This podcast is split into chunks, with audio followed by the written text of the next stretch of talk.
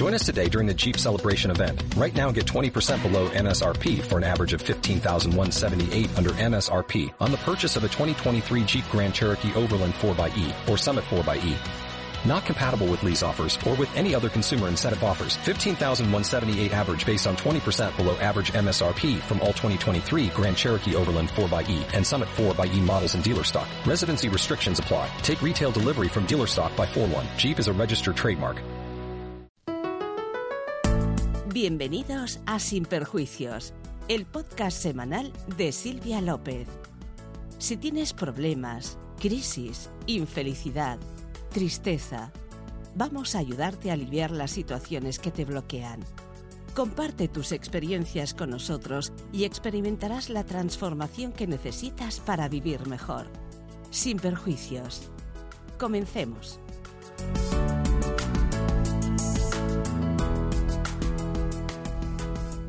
Amigos, amigas, soy Silvia López. Bienvenidos a mi podcast, a Sin Perjuicios. Hoy os voy a hablar acerca de la presencia de la enseñanza de religión en las aulas. ¿Qué opinión tenéis acerca de impartir clases de religión en las escuelas e institutos? España es un país mayoritariamente católico.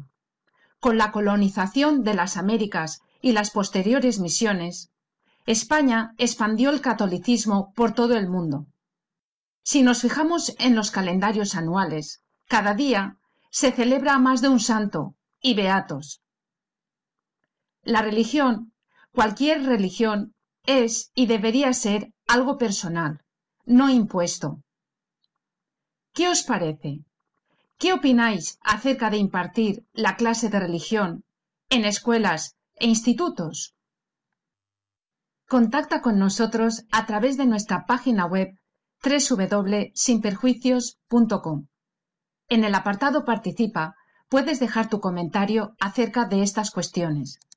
También puedes hablarnos de lo que te preocupa. Trataremos de abordar tus cuestiones de forma anónima y confidencial en posteriores programas de nuestro podcast. También tus críticas o sugerencias. No dejes de contactar con nosotros, porque tu información nos permitirá hablar de lo que de verdad te interesa, hacer un programa a tu medida, pero sobre todo compartir las inquietudes de todos en mi podcast, en Sin Perjuicios, el espacio donde tu opinión nos importa. En lo referente a impartir la clase de religión en escuelas e institutos, la iniciativa que tiene ya décadas es muy buena porque busca enseñar la mejor formación humana a niños, adolescentes y jóvenes. La mejor formación.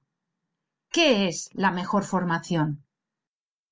¿Qué es la mejor formación para niños, adolescentes y jóvenes?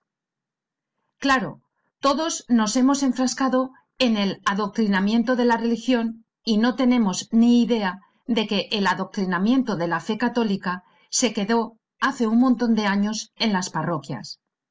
Mientras que la parte formativa que arraiga en la divinidad del hombre y su trascendencia a Dios, en el hombre como ser persona, único y distinto, el hombre como ser social, responsable de sus decisiones y actos, en fin, esto y mucho más es el contenido de la parte formativa de la enseñanza religiosa que se enseña en escuelas e institutos. Para ayudar a los niños adolescentes y jóvenes a tener un óptimo desarrollo personal con el que puedan llegar a ser hombres y mujeres íntegros. Evidentemente, la enseñanza religiosa escolar habla de Jesús como modelo de vida a seguir y de su Padre que es Dios. Claro, ya estamos en Dios existe, la afirmación que muchos no quieren escuchar. Pero nos vamos a meter en harina. Y vamos a partir de que existe un creador, un ser superior que es increado, que es Dios y Señor de todas las cosas visibles e invisibles. Llegados a este punto, hay quienes opinan que esta afirmación es limitar libertades la libertad de los alumnos que imparten la enseñanza religiosa escolar. ¿Y no se limitan libertades al impartir las otras asignaturas? ¿Por qué tengo que estudiar dibujo si yo nunca trabajaré como diseñador? ¿Por qué tengo que estudiar física o matemáticas si lo mío son las letras? ¿Por qué tengo que aprender a tocar la fastidiosa flautita si nunca seré músico? ¿No estamos, pues, en la misma situación? De otro lado, hablar de Dios tiene su parte interesante, especialmente porque da un sentido a la vida, a la existencia del hombre. Os decía que al hablar de Jesús se hace referencia a su Padre que es Dios, un ser superior, increado, que gobierna la existencia del hombre, todo lo que le rodea y que es bueno. Efectivamente, al contemplar la naturaleza, el cielo, el mar, las montañas, los animales, las flores, los campos y sus frutos, el sol, la luna, las estrellas, se hace difícil no percibir la armonía y el orden en el que conviven como un todo, y la paz que exhalan, la perfecta sintonía y la bondad que gobierna todo lo que el hombre alcanza a ver y sentir, y es que el hombre, como ser creado, participa de la divinidad de su creador.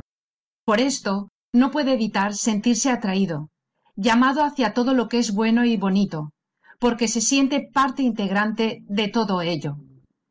¿Qué sentís al contemplar las vistas desde la cima de un monte, el horizonte en un amanecer o una puesta de sol? Cuando paseáis por una playa desierta, cuando os sorprende la sonrisa de un recién nacido, el cálido saludo de un amigo, o los pajaritos en el nido piando su comida. Todos, sin excepción, sentimos fascinación por el encanto de esas bondades inusuales en el territorio hecho por el hombre. Cuando el hombre admira la perfecta armonía de la naturaleza, el sentimiento es de desintegración corporal. Uno sería capaz de volar porque no siente su propio peso, su alma se expande hasta integrarse en ese entorno, y esa realidad se repetirá cada vez que contemplemos escenas como estas. Es esta una verdad que todo hombre comparte, cualquiera que sea su cultura u origen, en España, en Alemania, China, Argentina, Turquía o Washington. Es evidente que el hombre se siente atraído por la sencillez de lo hermoso, del sosiego de la paz cuando el silencio y la calma son absolutos. ¿Qué hay, pues, dentro del hombre que enlaza tan íntimamente con la bondad de la creación? ¿Qué tiene de malo sentir que uno es parte del todo donde existe? Que ese todo es bueno, atrae al hombre al bien y lo aleja del mal. Todo esto es a lo que llamamos algunos conciencia. Es malo tener una conciencia que te espolee a hacer el bien y te para cuando vas a meter la mano en el bolsillo del otro, a meterte en su terreno, a herir a un amigo, a engañar a un desconocido o burlarte de un pobre miserable. Es malo tener una conciencia que te pare en situaciones como estas. La conciencia no la ha inventado la religión católica, como muchos dicen. La conciencia viene con el kit del sistema nervioso central del hombre. Leed algo sobre el sistema límbico. La naturaleza del hombre es sabia y eso es de todos conocido. Toda ella está orientada a proporcionar salud y calidad de vida al ser humano. Lo contrario permitiría que todos llegásemos al mundo con demencia. Y no es así.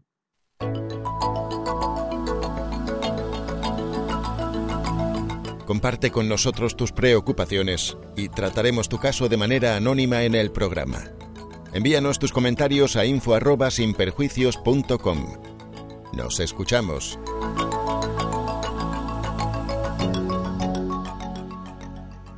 Es una realidad que la bondad sobrevuela la existencia y que no puede ser cosa del hombre, porque el hombre unos días es bueno, otros es torpe y el resto es malicioso. Solo el hombre es capaz de hacer cosas malas, muy malas. Todos somos testigos de esto. Porque el resto de los seres vivos, de natural, cuando son malos, es siempre por instinto, para defenderse de un ataque o para sobrevivir. Viajad a cualquier parte del mundo, a varios, los más opuestos, Nepal y Canadá, China y Francia, Brasil y África. Allá donde estéis, sonreíd, llorad, amad, compartid. Seguro que os responden con una sonrisa y os tienen la mano, en todos los lugares, por opuestos que sean. Y si gritáis, hacéis daño, mentís, robáis, ni sonrisa ni mano tendida, directamente patada al trasero y en la calle. Por tanto, debemos creer que hay una ley natural dentro del hombre que le anima a hacer el bien y a apartarse del mal. No es que en la enseñanza religiosa escolar o la Iglesia quieran llevar a los niños al huerto. No. Es una realidad que lo bueno esté presente en toda la creación y otra realidad que la ambición del hombre lleva al propio hombre a la perdición por sus ansias de poder, de acaparar, de destacar, por ocupar el terreno del otro y de meter la mano en el bolsillo del vecino. Es obvio que este tipo de gente que no vive muy cerca de la bondad no le guste que se le recrimine su conducta y se sienta molesta con lo que se dice a los niños en las clases de religión cuando se les explica que quien acoge a Dios en su corazón crece en virtudes y valores y es mejor persona.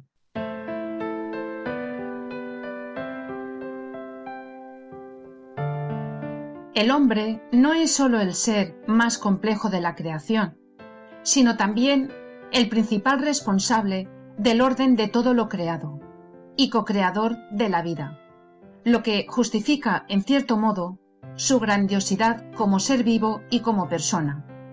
Un potencial inagotable que el mismo hombre ha ido descubriendo parcialmente a través de los tiempos porque, parece, aún queda mucho por descubrir de la propia naturaleza humana.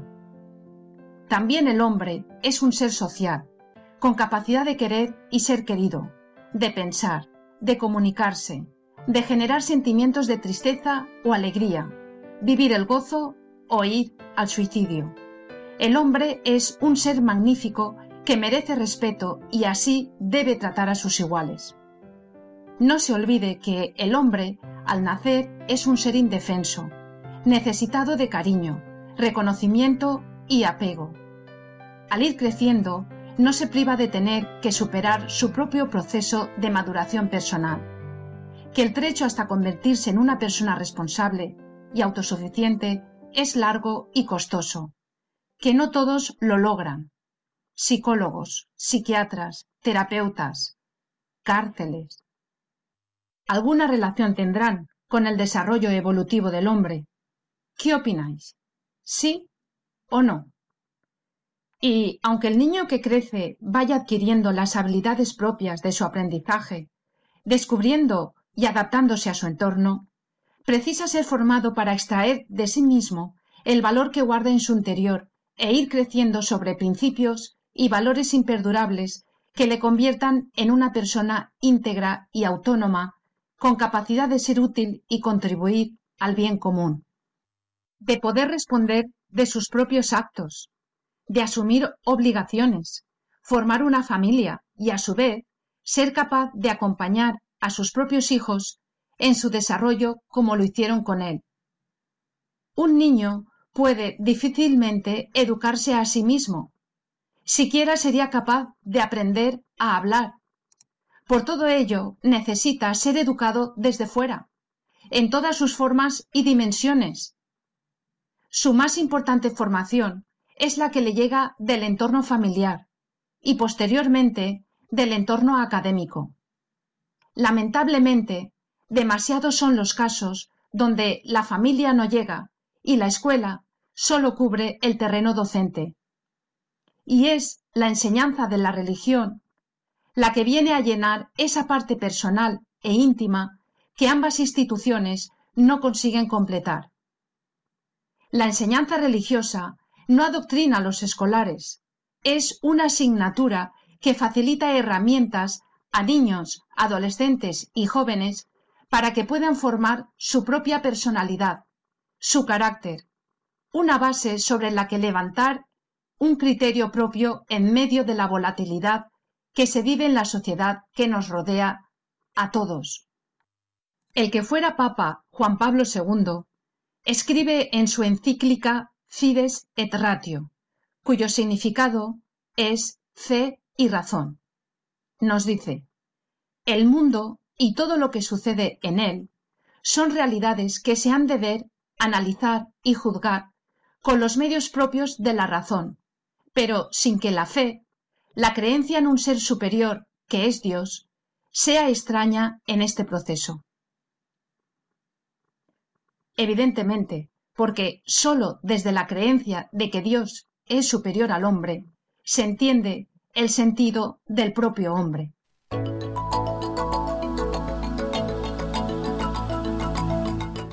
Comparte con nosotros tus preocupaciones y trataremos tu caso de manera anónima en el programa. Envíanos tus comentarios a info@sinperjuicios.com. Nos escuchamos. Las tres áreas más importantes de un niño que crece o un joven que se está formando para la vida deben de ser familia, escuela y formación personal, además de las actividades extraescolares no formales y al aire libre.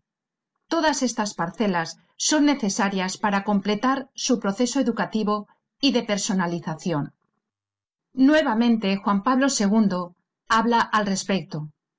El hombre, con la luz de la razón, sabe reconocer su camino, pero lo puede recorrer de forma libre, sin obstáculos y hasta el final, si con ánimo sincero fija su búsqueda en el horizonte de la fe. La razón y la fe, por tanto, no se pueden separar sin que se reduzca la posibilidad del hombre de conocer de modo adecuado a sí mismo, al mundo y a Dios. A partir de estas premisas, la enseñanza religiosa escolar enseña que la razón debe respetar algunas reglas de fondo para expresar su propia naturaleza.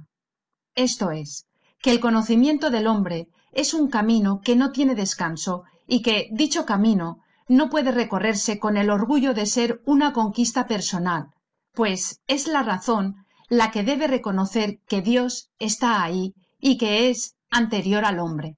No obstante, son muchos los hombres que deciden rechazar el bien que Dios les ofrece y emprenden el camino más opuesto a él.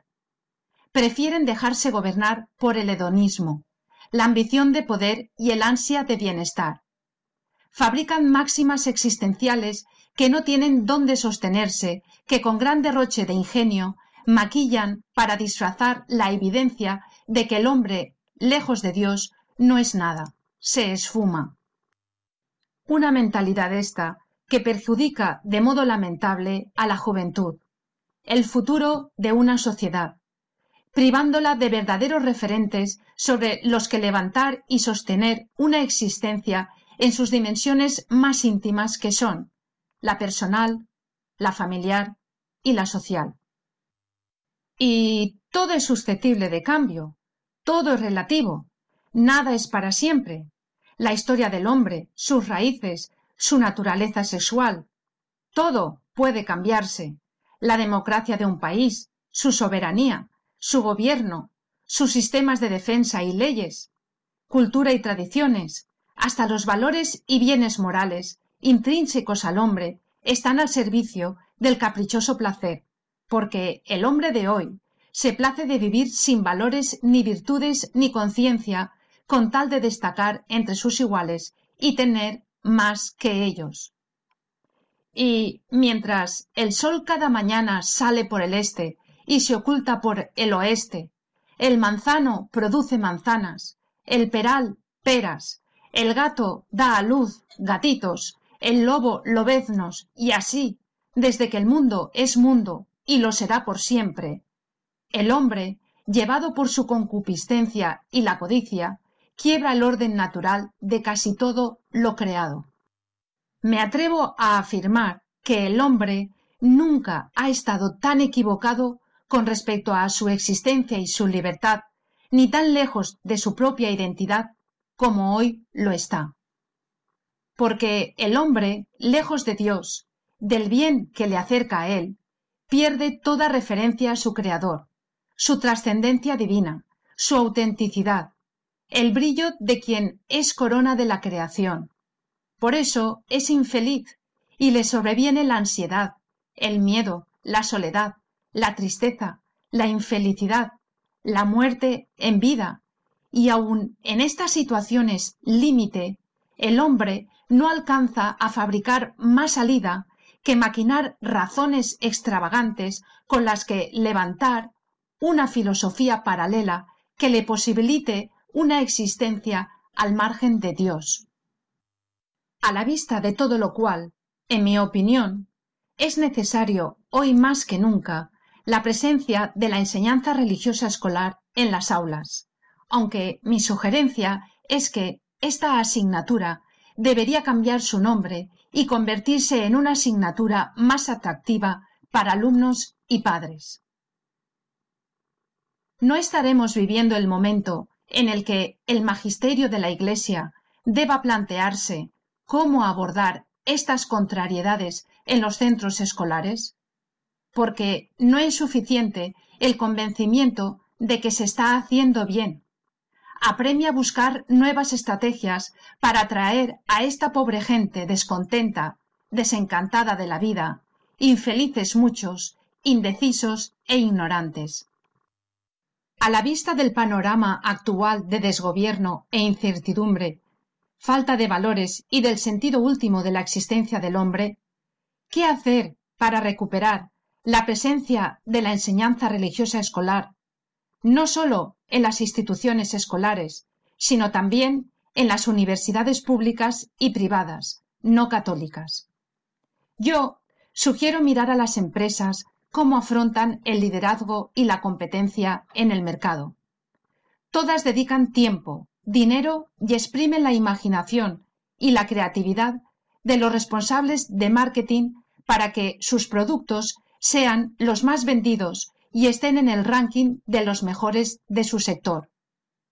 Es tal su afán por alcanzar estos objetivos que muchos cambian por completo la imagen de su marca por nuevos emblemas, lo que supone una gran inversión de medios económicos, humanos y cambios de políticas de gestión. Es como un borrado y vuelta a empezar para, sin dejar de ser la misma empresa, ofrecer un aire fresco y atractivo que responda a la nueva demanda del mercado. Las grandes multinacionales no dudan en hacerlo. Los fabricantes de coches, por lo general, modifican poco su logo de marca, pero innovan muchísimo en sus productos cada año entidades bancarias y cajas de ahorros, ni qué decir de los aparatos electrónicos. Efectivamente, una de las prioridades para la empresa es que su marca esté continuamente actualizada con las modas del momento, mantener a su clientela y captar nuevos clientes. Grandes empresas ya dedican una parte de sus beneficios a investigación y desarrollo. Es esta una política de gestión que también se traslada al terreno particular de cada profesional, que vive en una continua actualización para mantener su puesto de trabajo y o ascender en la escala de empleos de su empresa. Prueba de todo ello son las llamadas encuestas de satisfacción, por medio de las cuales una empresa, organización, ente público o privado valora el agrado de sus empleados y clientes, pacientes, alumnos, usuarios, dependiendo de quién la realice con los servicios que recibe, y en base a las cuales cada entidad evalúa cómo está siendo de eficaz en la prestación de sus servicios a nivel de producto y de personas, además de conocer lo que se demanda.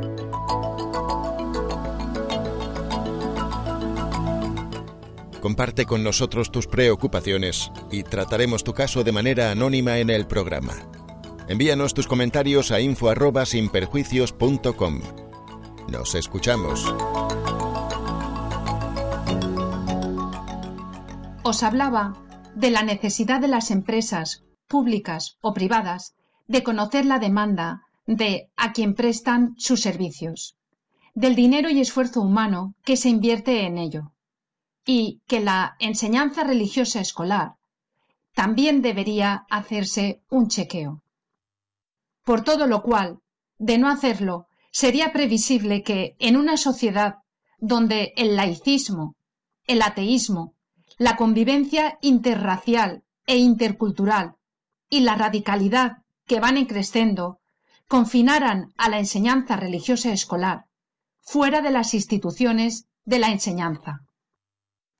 Sorprende, pues, que la Iglesia, al día de hoy, no plantee estrategias al respecto como tantas empresas lo hacen, aun antes de que bajen sus beneficios, para mantenerse en el mercado de la oferta y la demanda, o cuando descubren que unos cuantos clientes se les escapan de su cartera. Si bien es verdad que el magisterio de la Iglesia no es un mercado, sí sería muy positivo que siguiera estas políticas de marketing como referente, pues si busca que fructifique el apostolado en los centros de enseñanza, ¿por qué no renombrar la asignatura de religión por un nuevo nombre que acabe, por ejemplo, en IA, al igual que tantas ciencias como biología, psicología, filosofía o pedagogía? Es una realidad palpable que vivimos en una sociedad crispada por el odio, muy sensible a la violencia, donde Dios, el Padre de Jesucristo, no tiene lugar, ni quienes le respetan y alaban, como tampoco los que nos llamamos cristianos vivimos la sencillez, la humildad y la caridad que Cristo nos enseñó con su vida, ejemplo y palabras. Esta actitud generalizada pasa factura a muchas víctimas inocentes. Se trata de los más débiles, niños y jóvenes que, sin una personalidad formada, levantada sobre virtudes y valores dignos, además, heredarán en su adultez una sociedad indigente, si no lo es ya.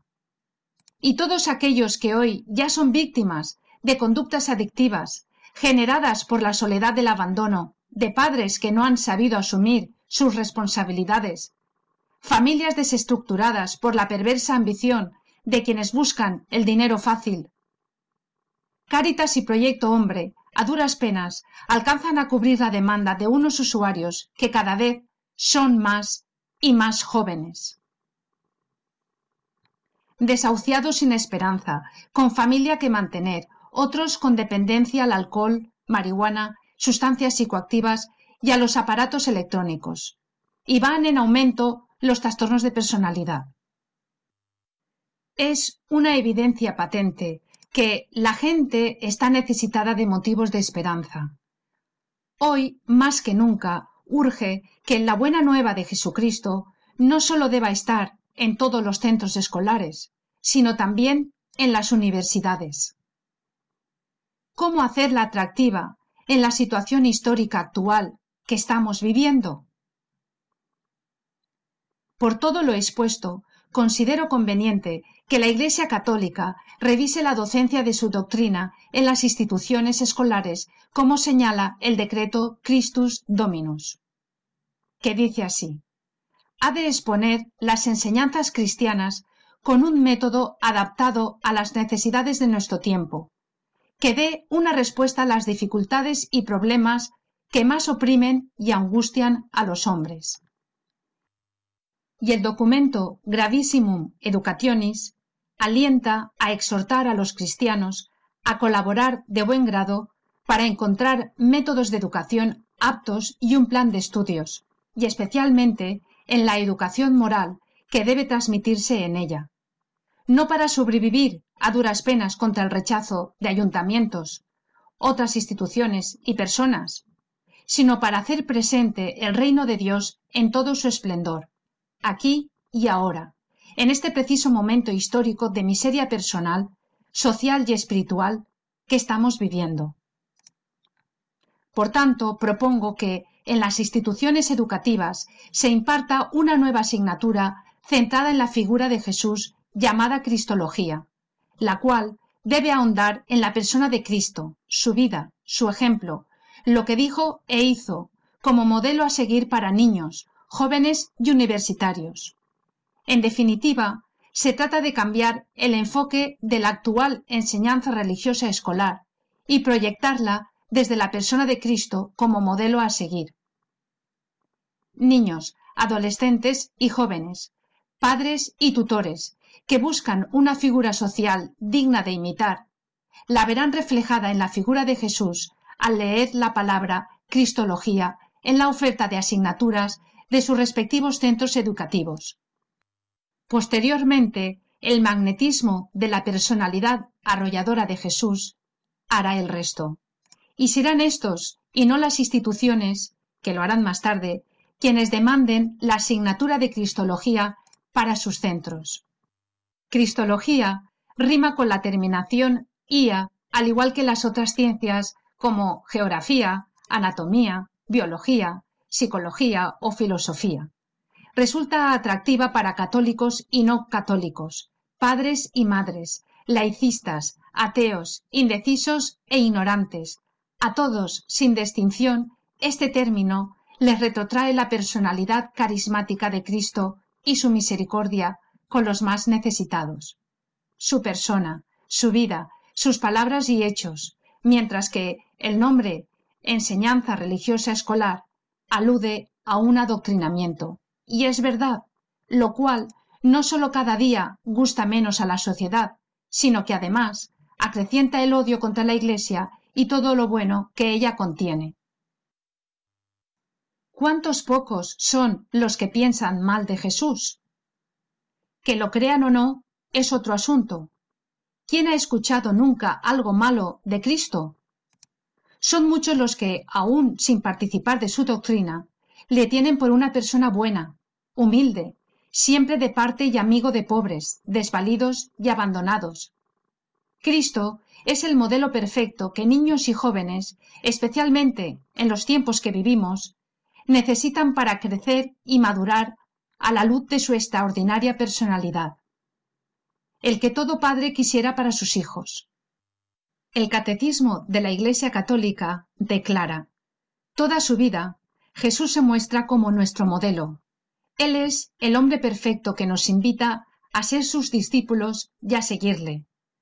Cristo Jesús hizo siempre lo que agradaba al Padre. Efectivamente, la persona de Jesús como hombre perfecto da sentido a las dos únicas naturalezas de ser humano, hombre y mujer. De otra parte, en lo que refiere al magisterio de la Iglesia Católica, llamar Cristología a la asignatura de la enseñanza religiosa escolar no le aparta ni un ápice del contenido del currículum de esta asignatura. Lo afirma el Catecismo de la Iglesia Católica. Toda la vida de Cristo es revelación del Padre, sus palabras y sus obras, sus silencios y sus sufrimientos, su manera de ser y de hablar. Jesús puede decir, quien me ve a mí, ve al Padre. Y el Padre dice, Este es mi Hijo amado, escuchadle. Nuestro Señor, al haberse hecho hombre para cumplir la voluntad del Padre, nos manifestó el amor que nos tiene incluso con los rasgos más sencillos de sus misterios. Toda la riqueza de Cristo es para todo hombre y constituye el bien de cada uno.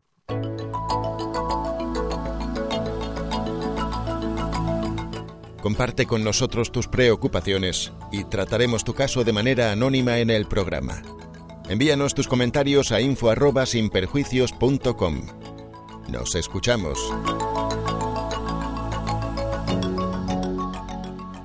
Amigos, amigas, vamos a resumir todo lo que hemos hablado y comentado hoy.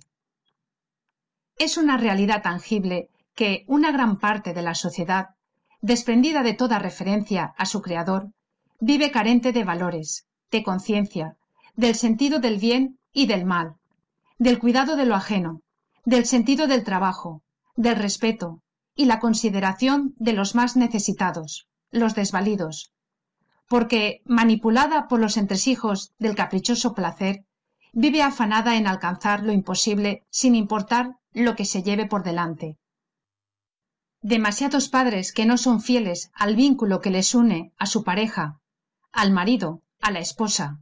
No asumen la responsabilidad de cuidar, mantener y educar debidamente a sus hijos.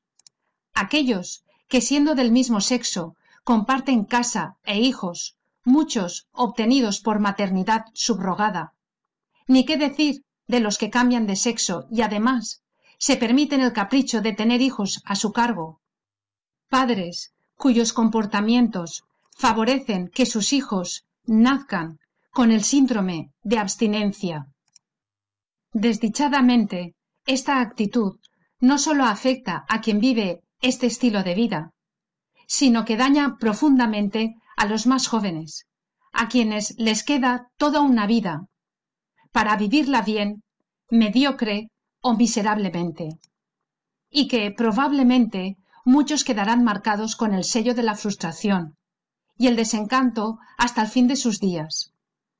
Me refiero a los más inocentes, niños, adolescentes y jóvenes. ¿Es que nadie se preocupa de lo que será de ellos en un plazo no muy lejano?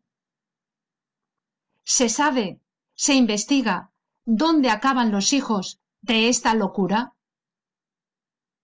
¿Es que nadie ha sido niño alguna vez?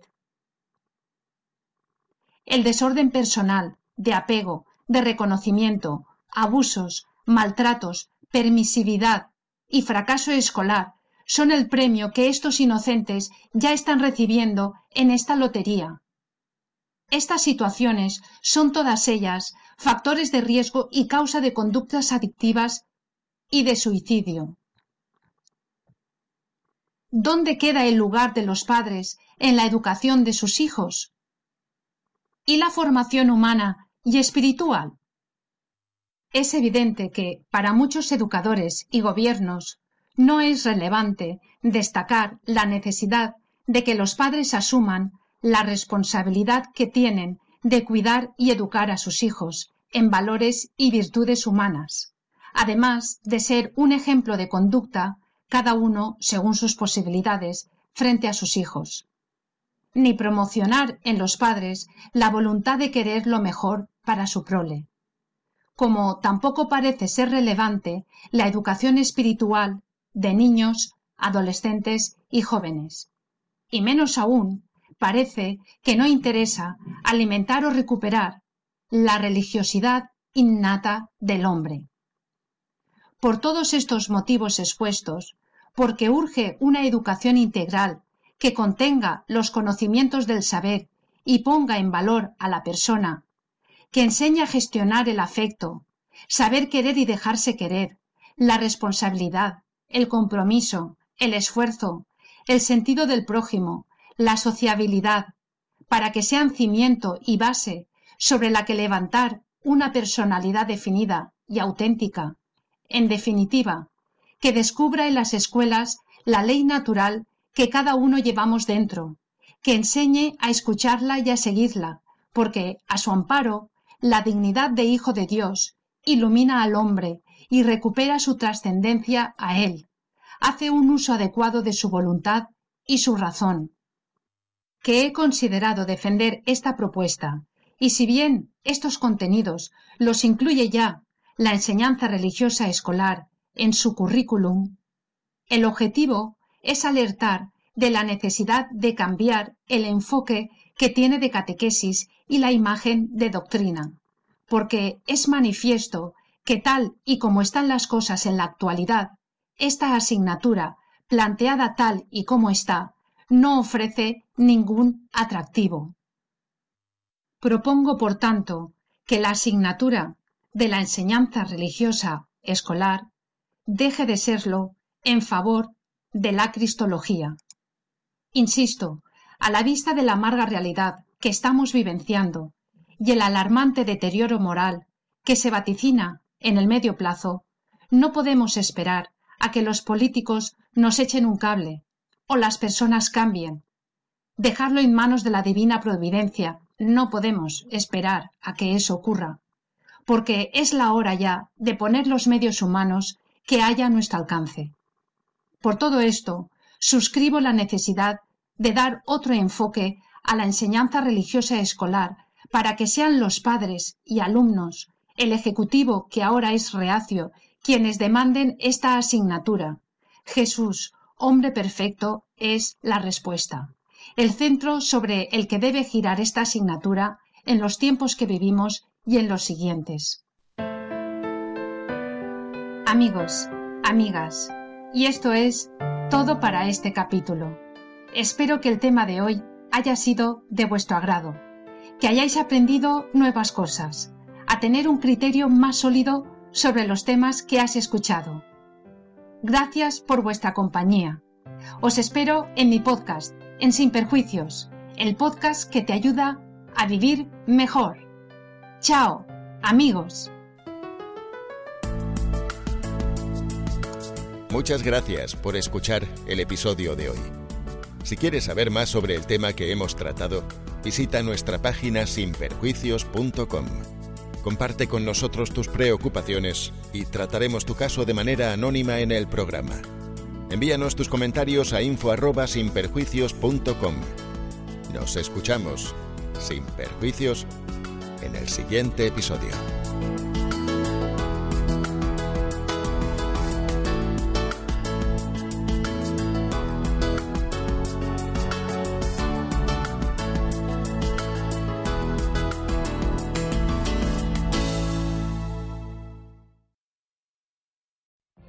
What if you could have a career where the opportunities are as vast as our nation, where it's not about mission statements, but a shared mission?